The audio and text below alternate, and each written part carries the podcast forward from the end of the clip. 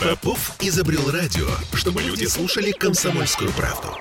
Я слушаю радио КП и тебе рекомендую. Где деньги, чувак? Здравствуйте, а с вами Дмитрий Прокофьев. Это программа «Где деньги, чувак?» Радио «Комсомольская правда» в Санкт-Петербурге 92 FM. И сегодня мы попробуем искать деньги э, в том, что нам близко всем в образовании.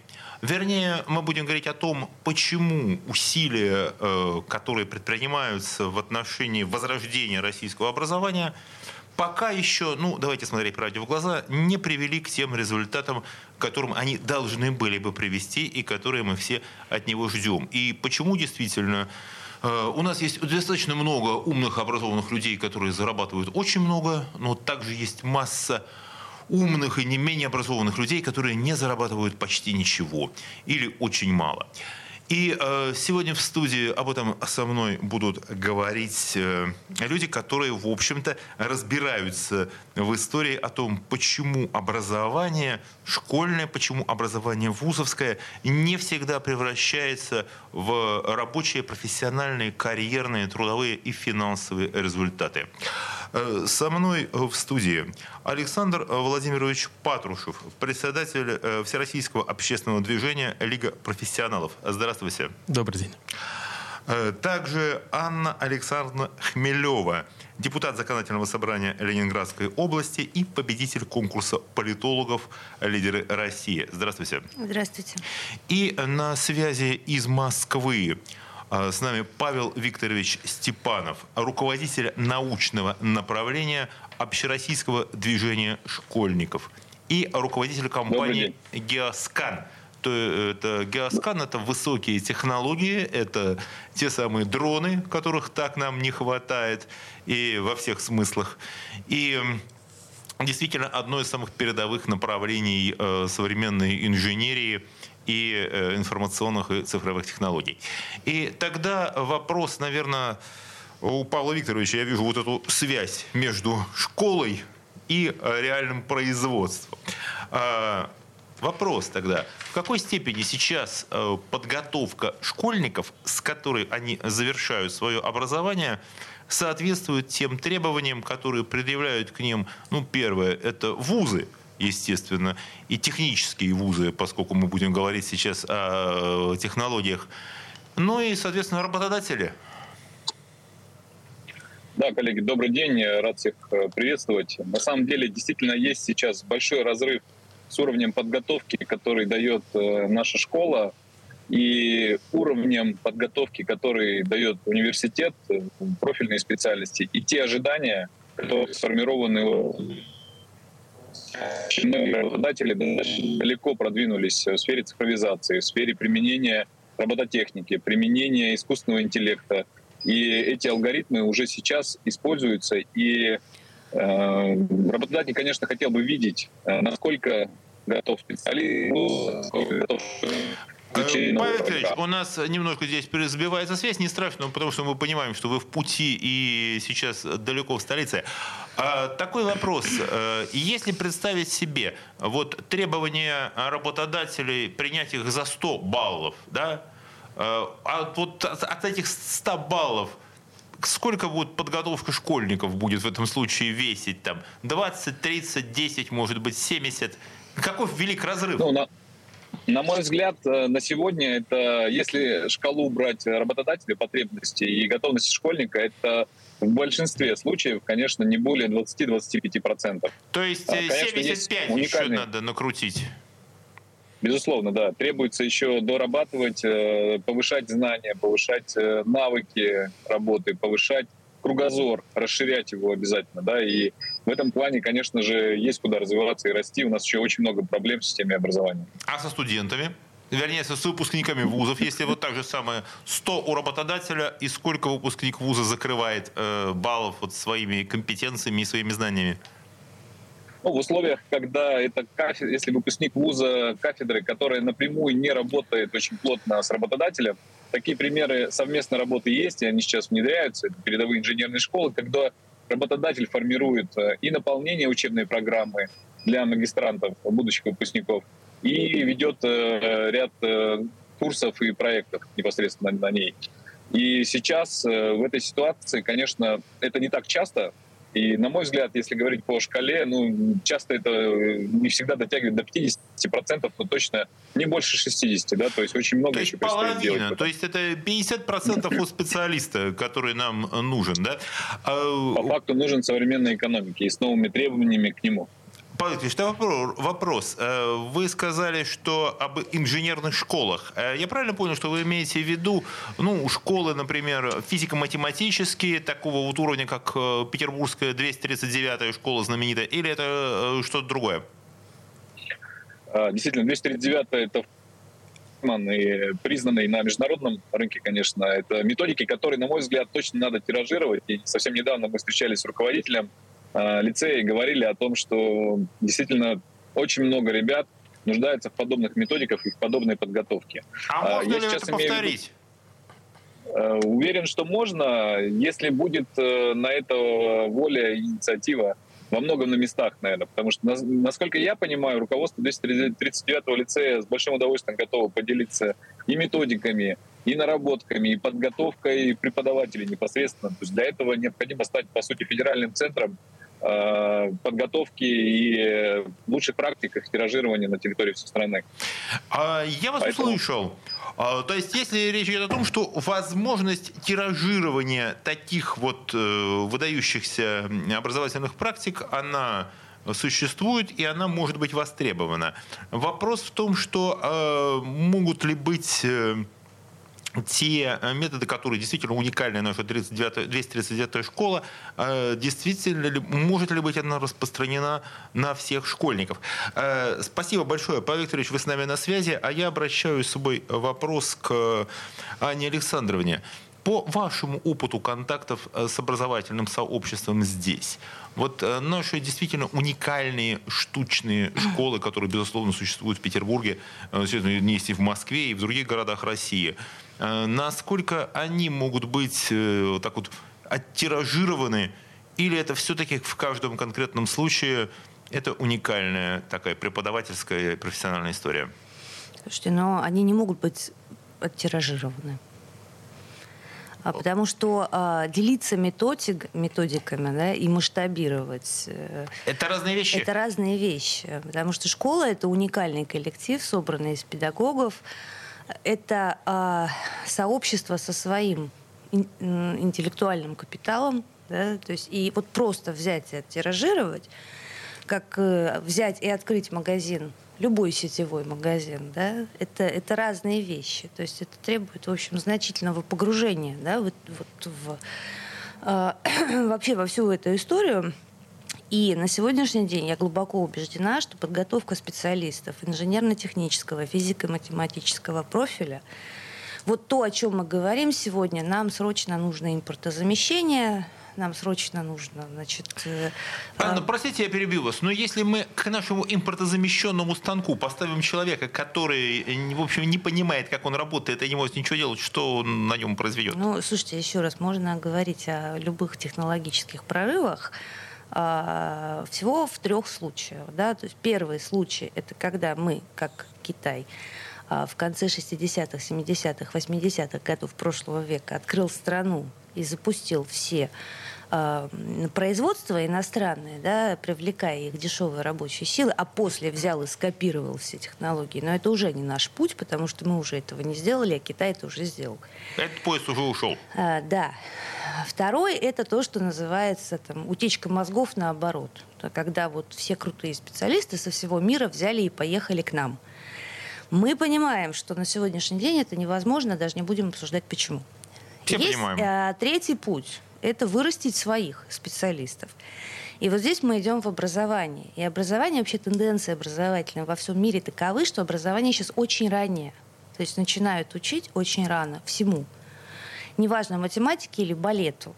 Вот просто очень рано. Поэтому мы уже с пятого класса, а вообще в некоторых случаях, когда видна одаренность с первого, должны начинать этим процессом серьезно заниматься, им управлять. Э, вопрос э, к Александру Владимировичу Патрушеву.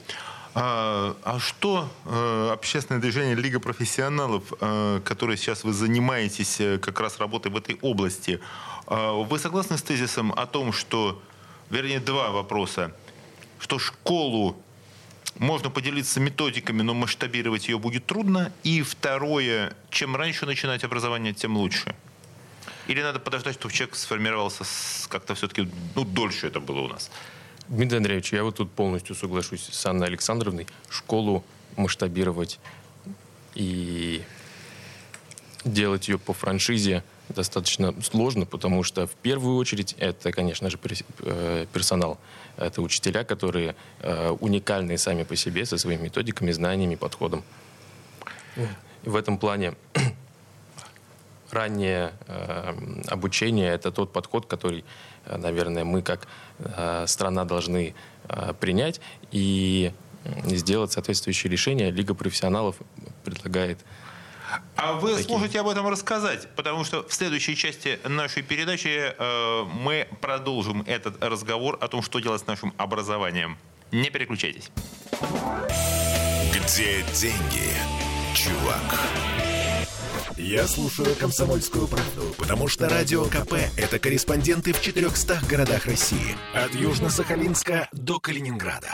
Я слушаю «Радио КП» и тебе рекомендую.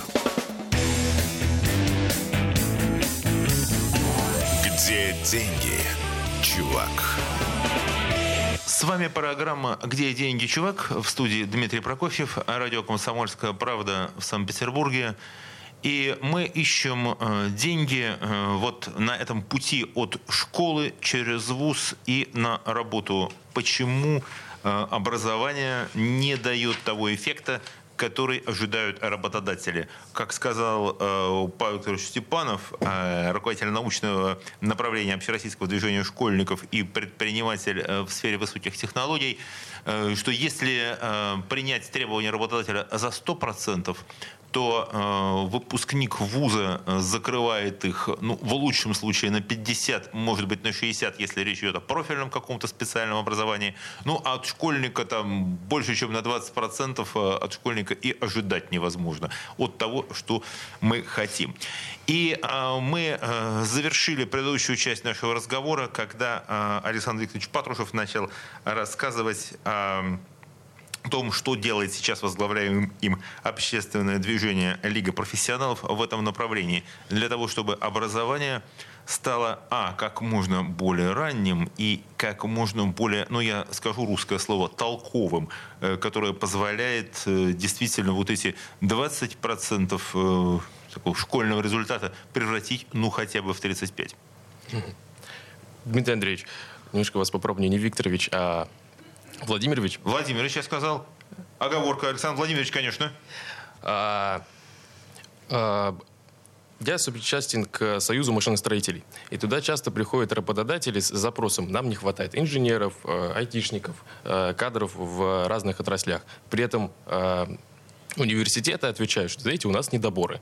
Выясняя почему, есть ощущение, что на уровне школы у людей, у, именно у людей, не у детей, нет представления куда они пойдут, что они будут делать, что их ждет в, во взрослой постуниверситетской жизни. Одно из решений это э, то решение, которое озвучил Павел Викторович, это передовые инженерные школы, которые позволяют в школах э, ученикам показать э, станки, э, методы работы с ними, э, другие материалы, которые ждут на производствах, на э, заводах, на, в офисах, в тех местах, где им предстоит работать. Слушайте, а вы знаете что? Вы напомнили мне э, такую потрясающую, знаете, это э, наверняка знаете, такая есть русская история, э, когда вот этот э, сказ о тульском косом левше, да, который все знают, когда э, император поручил мастеру подковать блоху, да, и обычно заканчивается все в этой истории на том, что вот блоху подковали, ну и прекрасно, да, так победили англичан, сделали там новое какое-то сложное устройство. А на самом деле с этого сказка только начинается, потому что дальше левша, как человек, проявивший в этой области, его император отправляет в Англию увидеть то, как устроено все хозяйство хозяйства на английских э, заводах. И там две вещи поражают э, левшу. Э, первое, то, что у него работает, он видит, это английский ученик, он работает, такая фраза хорошая, не с байлом, а с обучением. Да? И второе, то, что его интересует не только, как делаются новые ружья, но и в каком виде состоят старые. Потому что здесь э, две такие срочные, сложные истории. Как выучиться, да, и как э, поддерживать систему в работоспособном состоянии. То есть, потому что действительно можно создать что-то уникальное, вот такую подковать блоху, да, и, э, в принципе, Суть этой сказки еще и в том, что да, русские очень искусны в каких-то уникальных, там, потрясающих вещах, но когда речь идет о том, чтобы наладить постоянное регулярное обучение и содержать в порядке старые ружья, да, то есть чтобы система работала, вот с этим у нас оказываются какие-то проблемы. А, я хотел спросить э, Павла Викторовича, а вот э, вы сталкивались с той ситуацией, когда э, какое-то есть уникальное решение, да, или ваши инженеры что-то предлагают, но когда доходит до его внедрения и массовой реализации, вот тут начинаются проблемы. Или с этим мы уже справились? Вы знаете, действительно, у нас очень много талантливых э, ребят, молодежи и даже школьников тоже. Я в защиту ребят хочу сказать, что сейчас э, поколение растет, которое готово создавать новые продукты, уникальные решения. И часто ребята выходят за пределы и границы ограничений, которые есть у инженеров, работающих и взрослых. И практика такая проблема нашего бизнеса есть, что не всегда коммерциализируется то, что создается, и э, данные патенты, данные разработки лежат на полке. Но сейчас тренд точно меняется. Сейчас меняется время внедрения, внедря... сокращается время на реализацию проектов, и многие сейчас продукты российские, в первую очередь программные, представлены на мировой арене, и далее уже за ним следуют и аппаратные решения и радиоэлектроники, в сфере биотехнологий, медицинских технологий мы слышали, да, успешность э, в отдельных сегментах. Поэтому, мне кажется, сейчас э, явно тренд идет на то, что бизнес учится э, создавать продукт, упаковывать его в понятный для будущих потребителей и клиентов сервис, который они хотят и готовы будут покупать в будущем. Однозначно идет изменение. А... И здесь я по передовым инженерным школам бы добавил, что да. вот немножко есть школы, вузы, заточенные именно, школы точнее, под э, физико-математическое образование, а передовые инженерные школы — это вот все-таки новая сущность, которая создана в этом году на базе вузов. А когда работодатели, такие как КАМАЗ, Россельхоз, э, Россельмаш, э, крупные холдинги создают профильные кафедры, где ребята уже получают и готовятся уже, как, получая финальное образование, итоговое, именно заточенная под их потребности будущих работодателей. Но работают с ними, конечно, сами компании, сами э, бизнесмены. А слушайте, то есть это все-таки инженерная школа, это не физмат-школа, это именно э, вот такое место, где э, происходит встреча с одной стороны школьников, с другой стороны э, профессионалов, которые работают на производстве, да. магистрантов и работодателей. Это такой сложный э, конгломерат. Анна, я вижу, вы хотели внести, сказать свое, э, свой комментарий по этому поводу. Ну, не то чтобы я прямо сейчас хотела это сделать, но... Мы можем сделать это чуть позже. А, ну, я хочу поддержать Павла Викторовича относительно талантливых ребят, потому что может показаться, да, что 20% готовности...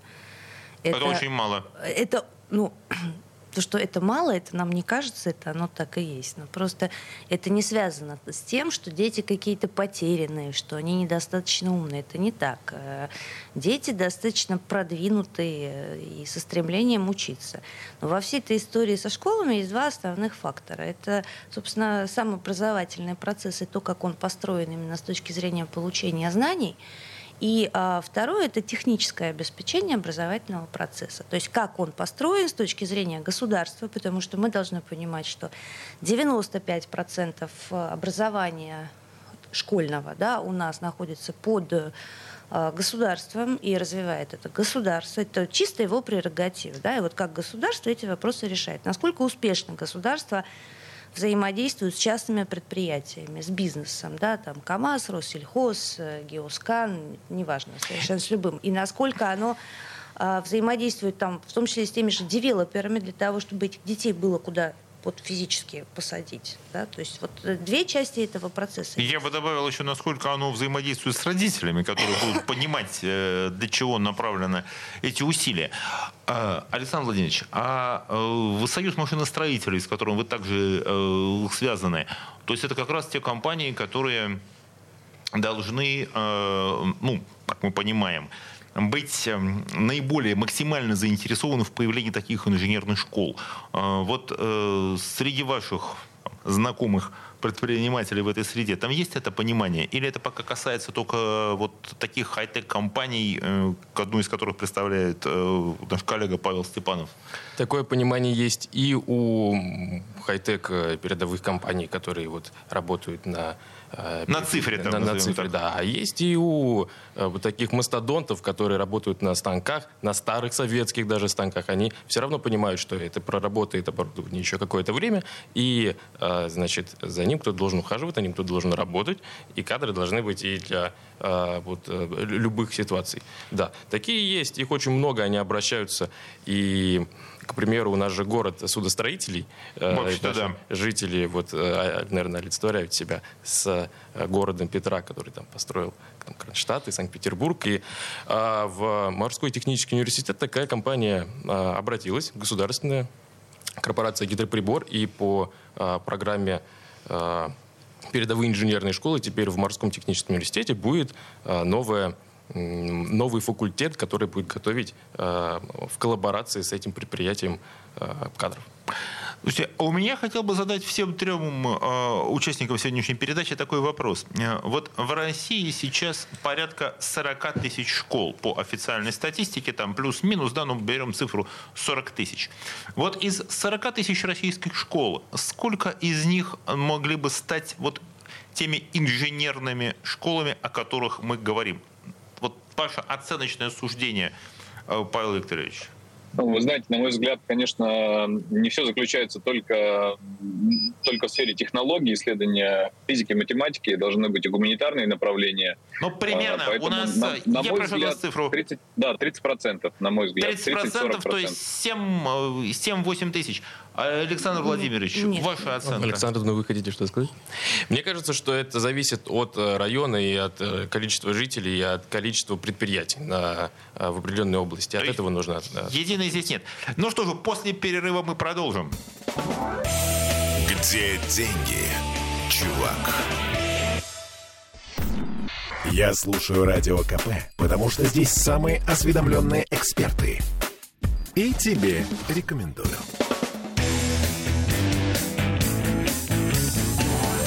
Где деньги, чувак? И снова э, в эфире Дмитрий Прокофьев, радио «Комсомольская правда» в Санкт-Петербурге. Э, мы говорим э, в программе «Где деньги, чувак?» об образовании и об инженерном образовании и о том, сколько нужно в России инженерных школ. И со мной в студии Александр Владимирович Патрушев, Всероссийское движение Лига профессионалов. На связи из Москвы э, Павел Степанов, э, научный руководитель Общероссийского движения школьников. И э, также в студии Анна Хмелева, депутат Законодательного собрания Ленинградской области и победитель конкурса политологов «Лидеры России». И в предыдущей части мы говорили о том, какая, какая доля из 40 тысяч российских школ может быть преобразована в вот те инженерные школы, где будет, э, как раньше говорили, не смычка города с деревни, да, а такая смычка вуза, школы, производства и еще одного элемента, на который обратил внимание нам написал сейчас э, наш слушателем оказался, кстати, как раз э, Кирилл Владимирович Масленников, э, вы знаете его, Александр, Союз машиностроителей. Союз машиностроителей. Да, вот он написал, что, э, говорит, вы забыли о ключевом моменте. Экспертное участие э, представителей среднего специального высшего образования и работодателей по отраслям выработки нормативного регулирования. То есть вот этот процесс, о котором э, Павел Степанов сказал, создание инженерных школ, он потребует э, действительно широкомасштабной экспертизы и со стороны э, учительского сообщества сейчас, э, и э, со стороны работодателей. То есть здесь понадобится еще и законодательное регулирование этого и внедрение этих самых норм и стандартов. Без, вот, без него масштабирование будет, видимо, невозможно. Да, а также что еще пишет Кирилл Борисович? Усиление преподавания естественно-научных дисциплин – то есть сейчас это физика, химия, математика. Мне сделали, кстати, справедливое замечание, что 30% от 40 тысяч это не 8, не 9, а это 13 тысяч школ, которые надо э, пройти. Совершенно, совершенно верно. А также э, внедрение э, образовательных экспериментов и использование э, механизмов поддержки дополнительного образования – и оценки профессиональных компетенций. И вот еще важно, я думаю, что здесь согласится каждый слушатель нашей передачи, разработка и реализация программы повышения престижа профессии учитель. То есть здесь речь идет не только, э, естественно, о материальных стимулах, без которых это невозможно, но и то, что учитель, преподаватель Э, должен э, действительно стать по-настоящему престижным. Не просто, э, как сейчас, вот буквально в последнем опросе, который был сегодня опубликован, что самая у нас уважаемая профессия в России, ну, это, естественно, врач, да, это понятно, всегда во всех опросах всегда побеждал врач. Профессия номер два – это учитель. Но, несмотря и на рост зарплат в сфере образования, все-таки да, может быть, она в таком в народном сознании э, и уважаемая, но это еще не настоящий престиж, чтобы вот прямо в педагогические вузы были настоящие большие конкурсы, и чтобы люди действительно там лучшие из лучших. И плюс еще, наверное, не хватает, и отчаянно не хватает в сфере э, образования вот тех... Эм, профессионалов, наверное, инженеров, мастеров, э, Э, таких, э, тех же предпринимателей, которые увидели бы в себе э, вот, учительский дар и пожелали бы его реализовать в, в школе. Александр Владимирович, а вот вы своей лиге профессионалов, а на какие профессиональные а, такая тавтология. На какие профессиональные сферы она распространяется? В вашей организации профессионалам кого вы относите? А, ну, в нашем городе ветров и э, судоходства э, уже реализован кейс по развитию профессионализма у жителей и учащихся Сосновского сельского поселения э, Приозерского района Ленинградской области а, по развитию судомоделизма при содействии Морского технического университета. И таких кейсов может быть много, потому что в Санкт-Петербурге это судомоделизм, в других регионах это сельское хозяйство, в там, третьих регионах это IT и так далее, так далее, так далее. То, о чем мы говорили. Сколько должно быть инженерных э, школ? Наверное, это зависит от количества предприятий, куда нужны кадры. То есть это то, о чем написал э, коллега вот, э, Масленников из э, Кировича Союза машиностроителей, э, что это должно пройти через эксперимент. Мы сейчас, может быть, не можем сказать э, вот такую, что поставить себе задачу, такой KPI, давайте создадим 10 тысяч инженерных школ. Нужно э, сейчас начать экспериментировать с разными форматами, будь то привлечение там, к созданию судомоделей, как вы сказали, в Сосновском там, поселении, или э, каких-то экспериментов, если, допустим, э, сейчас, не знаю, поддержит меня э, Павел Степанов или нет, в сфере э, авиационных технологий. Да, вот и потом уже посмотреть по результатам, где, кто, где на что у кого заточится рука. А, вы знаете, мне кажется, что сейчас профессионал — это тот человек, который готов учиться, который готов задавать вопрос, э, как он будет развиваться и какую, какую сильную сторону он будет свою развивать в сфере своей профессии. Потому что это раньше учили 4 года и на всю жизнь, 5 лет и на всю жизнь университете. А сейчас, на мой взгляд, настолько динамично меняется и технологии, и оборудование, и быстро меняются знания, которыми ты должен обладать.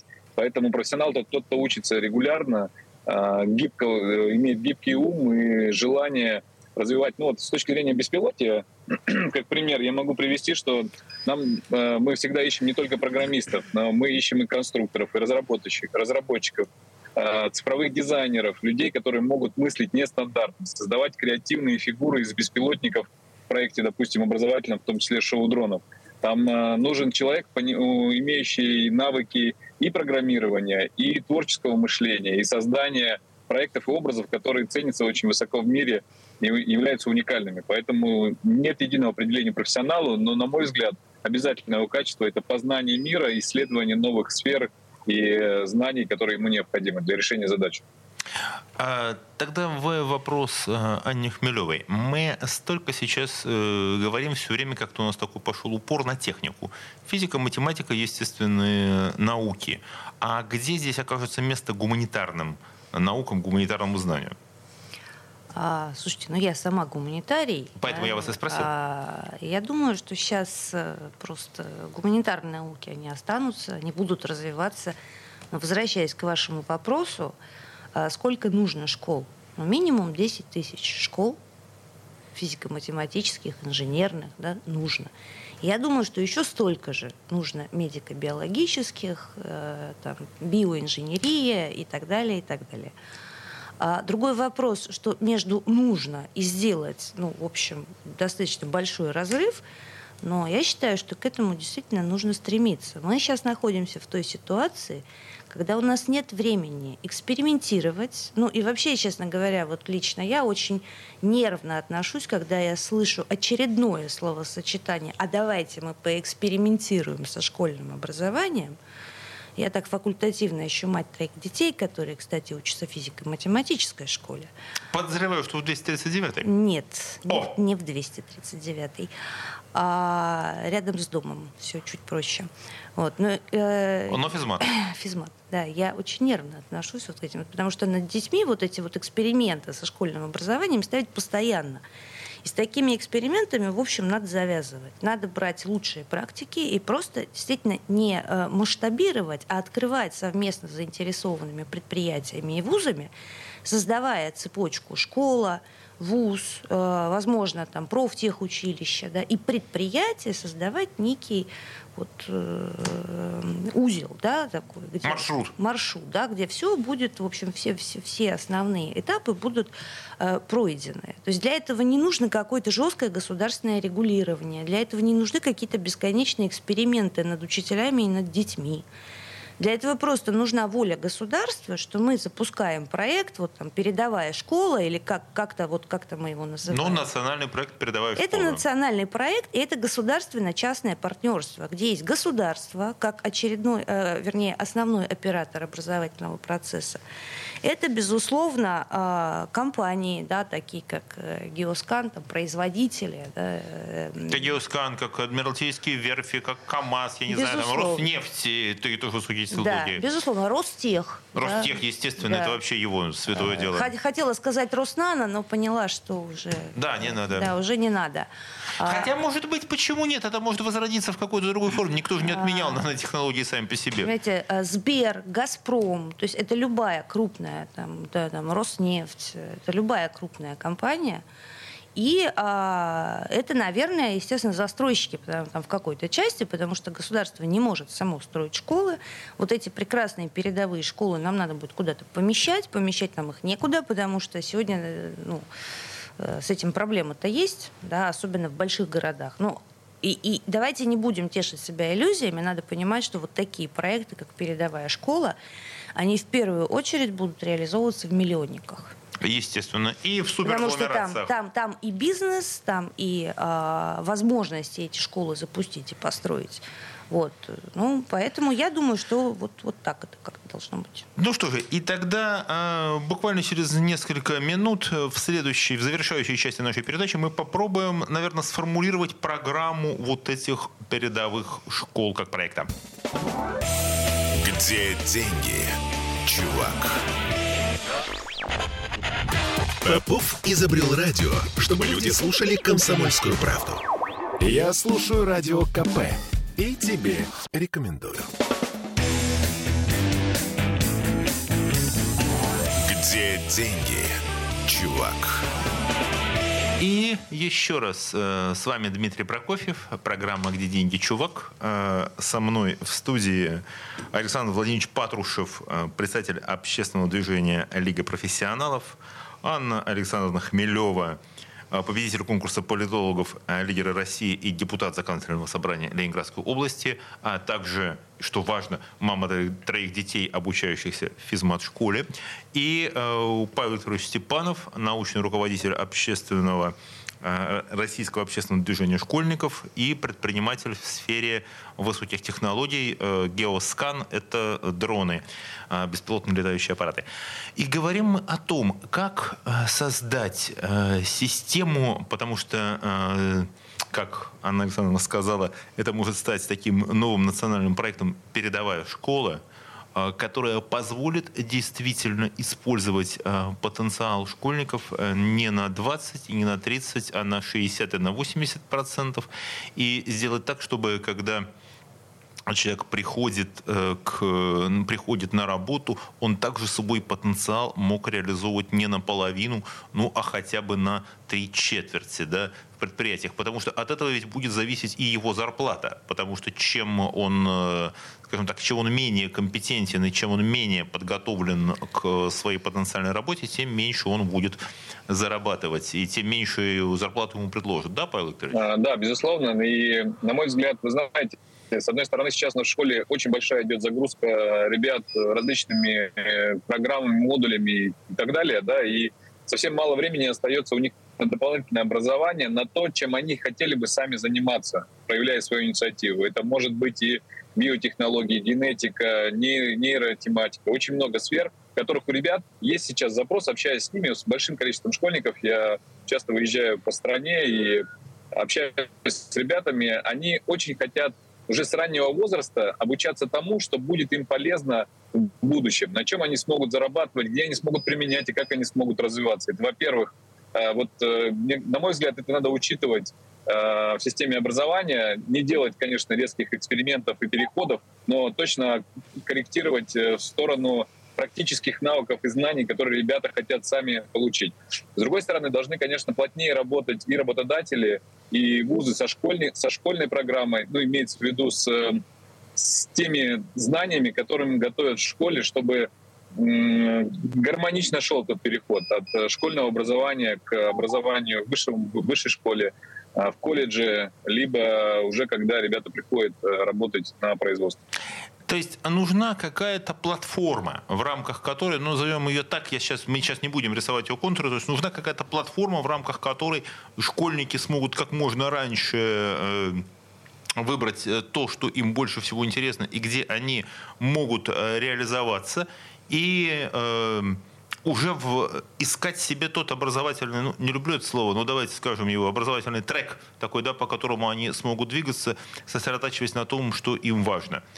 И то, что, скорее всего, как мы предполагаем, будет важно их нанимателям и через несколько лет, и, и, и вузам, естественно, тоже, которые будут их обучать. А, Анна, да, вы хотели да, продолжить вашу мысль? А, действительно, сейчас очень сильно перегружена вся образовательная система, в которой учатся дети. Мы сейчас говорим не про физмат, мы просто говорим про систему образования. Да, когда... Сбрасывать надо всю лишнюю с нее? А, нет, сейчас мы занимаемся тем, что мы добавляем.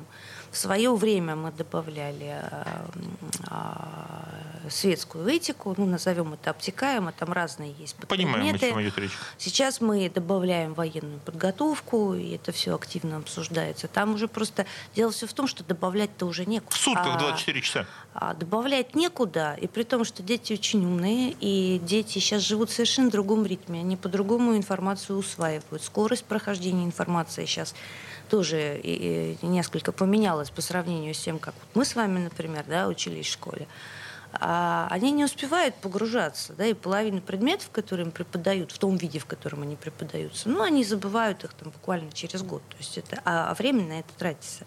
Есть образование любое, но сейчас мы в первую очередь говорим все-таки про там, физико-математические, инженерные, медико-биологические вещи. Мы говорим о них потому, что это действительно национальный проект. Гуманитарное образование это классно, это замечательно, это вот можно получить свое удовольствие, творчество это тоже классно. Но вот математика, физика, информатика, там, э, генетика, медицина, биология это то, что сейчас составляет большой пробел в национальной безопасности Российской Федерации как государства.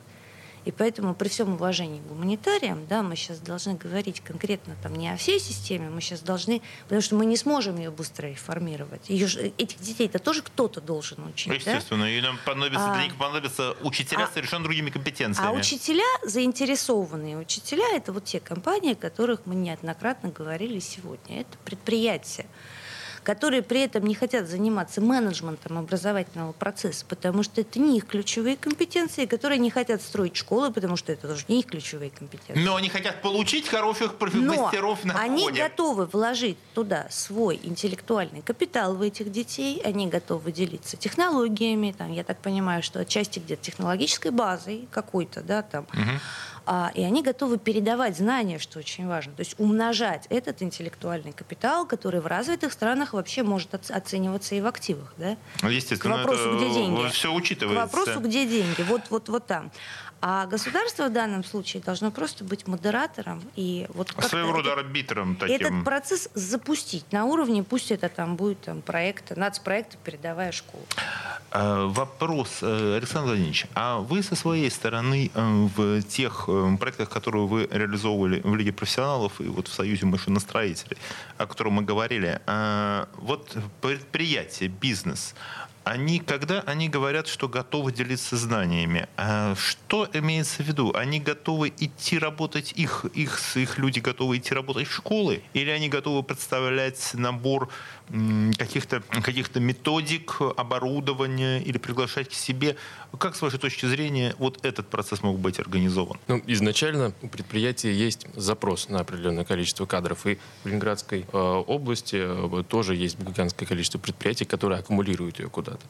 А, безусловно, предприятие участвует финансово, и у Союза машиностроителей есть реализованные школы школы Союза машиностроителей при поддержке предприятий, которые э, уже имеют в себе в основе эти запросы предприятий и учитывают их при подготовке и обучении школьников. Речь идет о том, что э, на базе ранней э, стадии обучения человеку может быть предложена некая список, некий список запросов тем таких общих э, от предприятий, куда можно будет пойти, где будет интересно, где будет потом э, у человека возможно, профессиональная реализация. Понятно, что в пятом классе человек не мыслит терминами профессиональная реализация, но там, если мне интересна математика, то тут вот есть интересная задача от э, там, предприятия в какой-нибудь Калужской области.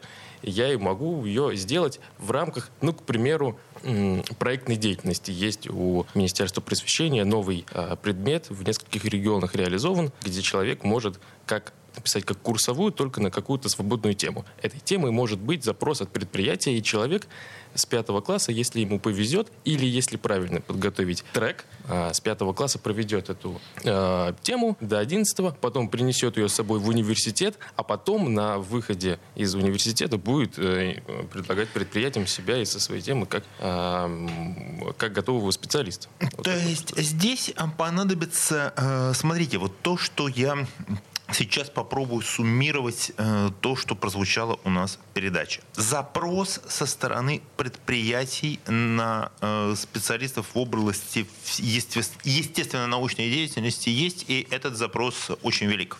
Дальше. Не хватает нам э, обме- эффективного обмена информацией. Да, потому что задача, которую может решить э, школьник, например, который может заинтересовать, она, он живет в Петербурге, а задача, которая требует вот, его участия, она может находиться совершенно в другом городе, совершенно в другой части страны. То есть нужна здесь какая-то координация и кооперация между вот этими инженерными, э, там, естественно, научными школами, назовем их так. И то, о чем очень важно сказала э, Анна Александровна, времени не хватает. Поэтому нам нужно сейчас действительно сосредоточиться на том, что, действи... что может принести результат и может, э, называется, избавить нас от лишнего. Вот эти, наверное, три вещи. Ну что же, у нас э, осталась минута. Я просил бы буквально, у каждого есть 10 секунд, чтобы сказать, будет ли он, будет ли он участвовать вот в этом проекте, назовем его «Передовая школа» или назовем его там «Школа мастеров», «Школа профессионалов». Павел Викторович, вы присоединились бы к такому безусловно, проекту? Безусловно, готов участвовать. И есть на это запросы ребят. И самое главное, надо слышать их запросы и работодателей. Поэтому не участвовать в этом невозможно. Это святая обязанность каждого из нас, на мой взгляд. Анна Александровна. Ну, я мрачно скажу, да, то есть если мы сейчас все не начнем в этом участвовать, причем стараться делать это максимально эффективно, а не на уровне разговоров, то у Нам нас... всем будет плохо. То у нас просто не будет ни экономики, ни замещения. Александр Владимирович, да или нет? Дмитрий Ильич, да, э, на уровне э, родителя каждый должен это делать. Я понял вас. Это была программа «Где деньги, чувак?» И мы вместе будем строить э, нашу передовую школу. И вот там будут и деньги, и все, что нам необходимо. Спасибо всем. Где деньги, чувак? Я слушаю «Комсомольскую правду», потому что «Радио КП» — это корреспонденты в 400 городах России. От Южно-Сахалинска до Калининграда. Я слушаю «Радио КП» и тебе рекомендую.